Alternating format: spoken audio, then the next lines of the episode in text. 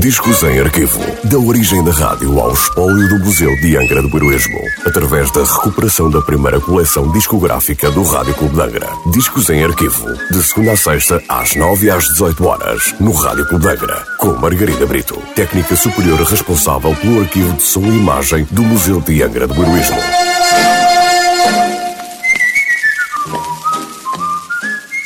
Olá, hoje trago o disco número 730 da coleção discográfica do Rádio Clube de Angra, um disco da Mercury Records com nota de última transmissão a 26 de agosto de 1958. Um tema de 1951 de Chester Scholl e George Hovan, interpretado por Eddie Howard e a sua orquestra. Eddie Howard foi cantor e líder de banda americano, popular entre os anos 40 e 50 do século passado. O tema de hoje foi o segundo número 1 um de Howard no top da Billboard e assim permaneceu durante 23 semanas. Este vendeu mais de um milhão de cópias, o que rendeu a Howard um disco de ouro. It's No Sin por Eddie Howard.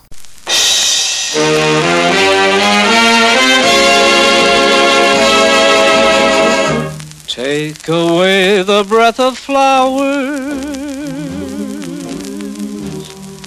It would surely be a sin. Take the rain from April showers. It's a sin. Take away the violins, from a lovely symphony. And the music deep within would cease to be. Is it a sin to love you so to hold you close and know you are leaving. Though you take away my heart, dear, still the beating there within. I'll keep loving you forever, for it's no sin. Is it a sin to love you so, to hold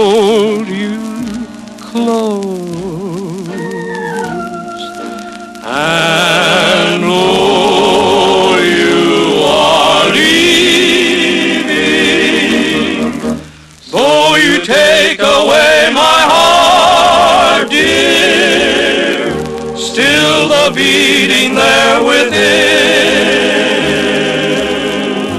I'll keep loving you forever. For